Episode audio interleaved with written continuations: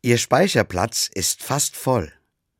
Plötzlich war diese Meldung auf meinem Handybildschirm und mir war klar, jetzt muss ich einiges auf meinem Smartphone löschen, damit ich wieder Platz bekomme.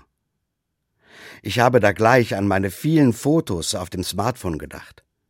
Und so habe ich mich an einem Sonntagmittag an mein Handy gesetzt, um mir diese Fotos alle einmal anzuschauen. So wie ich das ganz früher mit den Fotoalben gemacht habe. Ich war überrascht, als ich gemerkt habe, in den letzten zehn Jahren haben sich über 1500 Bilder dort angesammelt.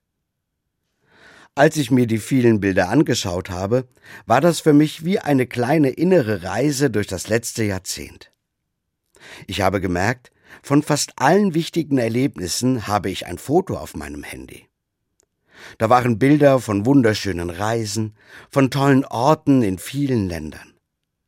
Auf manchen waren bekannte Leute drauf. Sogar ein Foto vom Fernsehbildschirm mit dem frisch gewählten Papst Franziskus vor acht Jahren auf dem Petersplatz war dabei. Auf den Fotos waren viele Menschen drauf, die mir sehr ans Herz gewachsen sind. Bei manchen Bildern habe ich mich an bewegende Momente zurückerinnert. Die Abschiedsfeier eines lieben Kollegen aus dem Dienst oder die Taufe meines kleinen Patenkinds. Es waren auch Bilder von traurigen Momenten dabei.